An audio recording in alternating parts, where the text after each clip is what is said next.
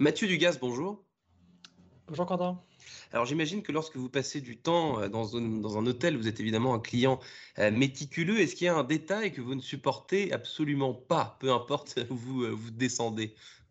Je dirais que c'est pas un détail, c'est plus, c'est plus une observation. Il y a un truc qui, qui, m'embête un peu, c'est quand je, je, suis dans un hôtel et que le seul endroit où je croise un, client, finalement, c'est soit au petit déjeuner, soit dans l'ascenseur. C'est-à-dire que l'hôtel n'a pas de lieu de vie, c'est-à-dire qu'il n'y a pas de passage.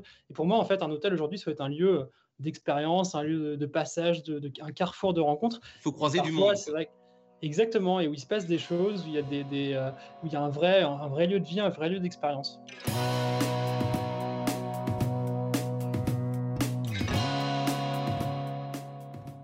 Bonjour à tous et bienvenue au Talk Décideur du Figaro en visio, toujours avec sur mon écran euh, aujourd'hui et sur le vôtre Mathieu Dugas, cofondateur de Staycation, un site qui propose des week-ends, soirées improvisées à prix défiant toute concurrence dans des lieux de rêve. Je crois que je résume assez bien euh, la chose. Staycation, ça veut dire quoi euh, exactement? J'ai lu plusieurs définitions qui étaient possibles sur Internet, mais j'ai n'ai pas réussi à faire mon choix. Staycation, ça vient d'où Pourquoi ce nom?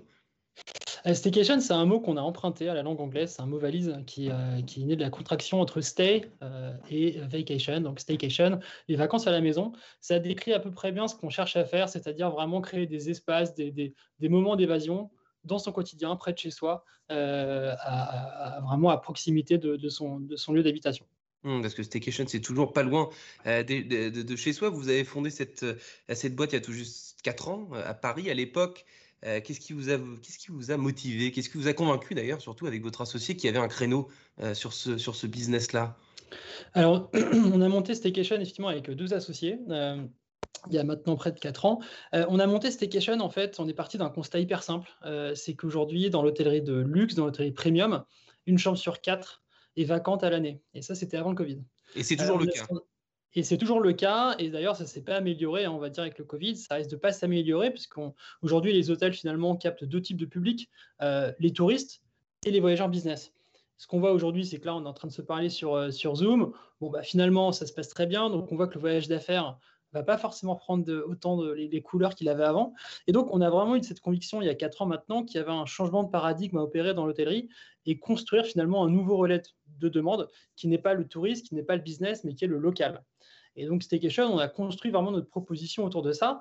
Et surtout, pour nous, le modèle hôtelier va vraiment gagner à se réinventer. C'est pour ça que je parlais d'expérience tout à l'heure, c'est que notre conviction, c'est vraiment que euh, l'hôtel peut devenir un lieu de divertissement, un lieu d'expérience dans son quotidien, euh, un vrai carrefour dans lequel on va croiser euh, évidemment des gens d'ailleurs, mais aussi ses voisins euh, pour, vivre des expériences de proximité.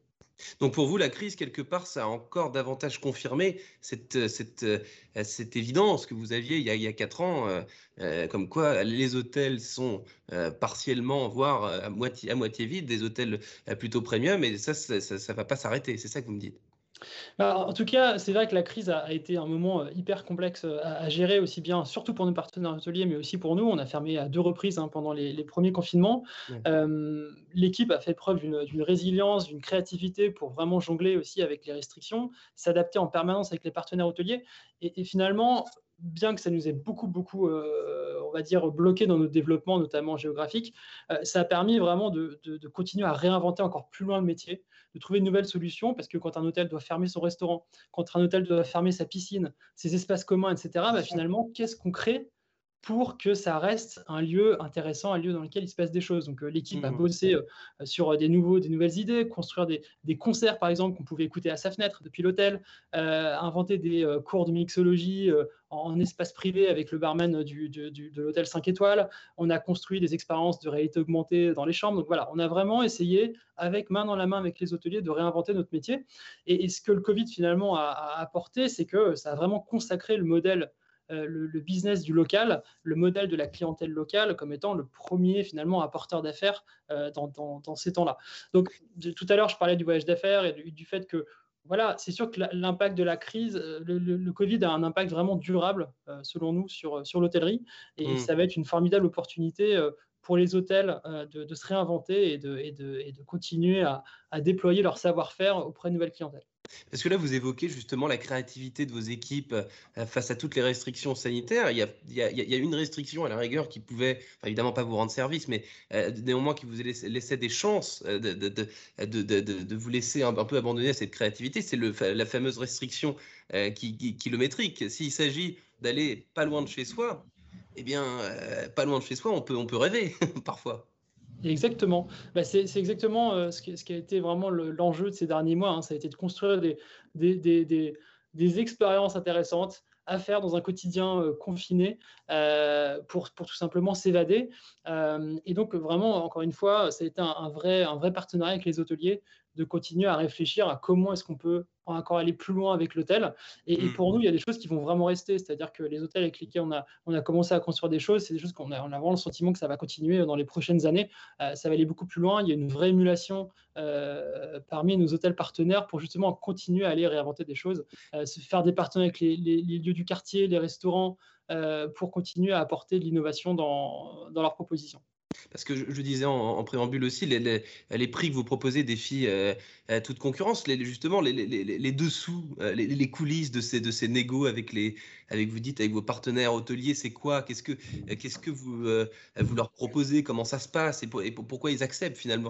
J'imagine, au début, il y a, il y a quatre ans, c'était pas, c'était, c'était pas si simple que ça, c'était pas si évident pour eux. Quand vous débarquez devant eux, vous dites bon ben voilà, nous on va faire ça, baisser de 30% le prix, le prix de vos chambres. J'imagine que vous n'avez pas été accueillis à, à, bras ouverts directement, quoi. C'est sûr que ça a été un, vrai travail de, ça a été un travail de longue haleine. Euh, justement, si on revient un petit peu sur les débuts, au départ, on a, on a ciblé un, jour qui était une nuitée qui était très complexe pour les hôteliers, qui était le dimanche. Le dimanche, c'est la bête noire de l'hôtellerie depuis toujours. Les hôtels, personne n'a jamais réussi à craquer ce problème. Et en fait, on est arrivé, voilà, on n'avait jamais fait d'hôtellerie auparavant. On, est allé un petit peu au, culot et on a proposé aux hôtels de euh, s'occuper du dimanche.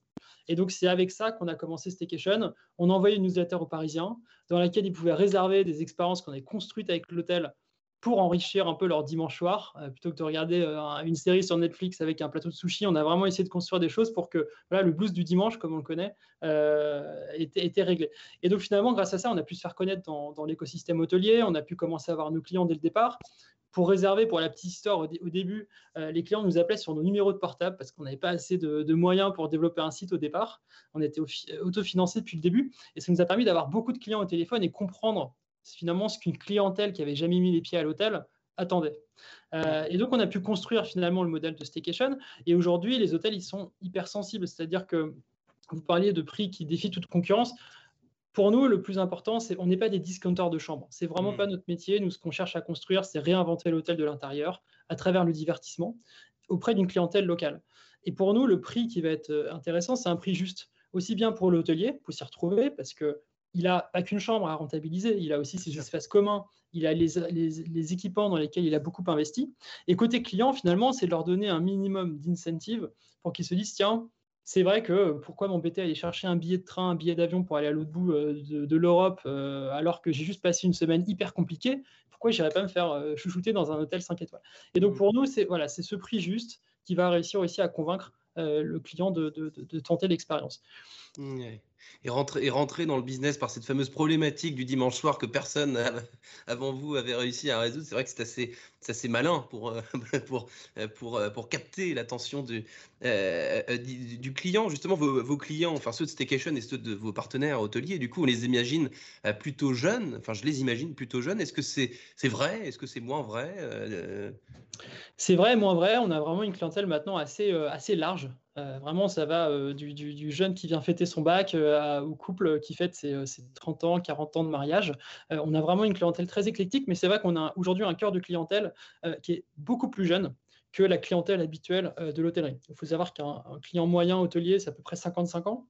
Nos clients ont 31 ans d'âge moyen. Viennent en couple. et surtout les clients hôteliers des hôtels premium, c'est généralement pas en, dessous de 30 ans, c'est plutôt au-dessus de 50.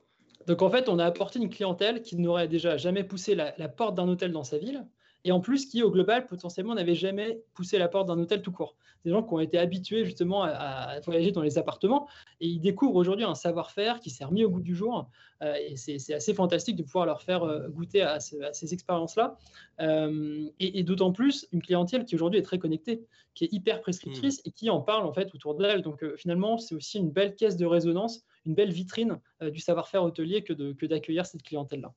Et quand on, quand on va, euh, quand on fait une première expérience staycation, Mathieu Dugas, généralement, ce que vous voyez euh, sur votre site, on y revient ensuite, ou alors c'est une, c'est une échappée belle qui dure un week-end et ensuite euh, bah, on laisse un peu tomber. Est-ce que, est-ce que vos, vos, clients sont fidèles? Aujourd'hui, on a, on a, en fait, on depuis le début, Staycation, c'est pas, on va dire un, un, un, service qu'on a voulu ancrer finalement dans un moment uniquement exceptionnel. Ce qu'on veut, c'est s'ancrer dans le quotidien. C'est qu'en fait, vous pensiez à Staycation quand bah, voilà, vous avez une semaine compliquée ou quelque chose à fêter ou tout simplement envie de changer un peu d'air. Et, aujourd'hui, nos clients vraiment s'inscrivent dans cet usage-là. Euh, aujourd'hui, on a plus de la moitié des clients qui retentent l'expérience euh, en moins d'un an.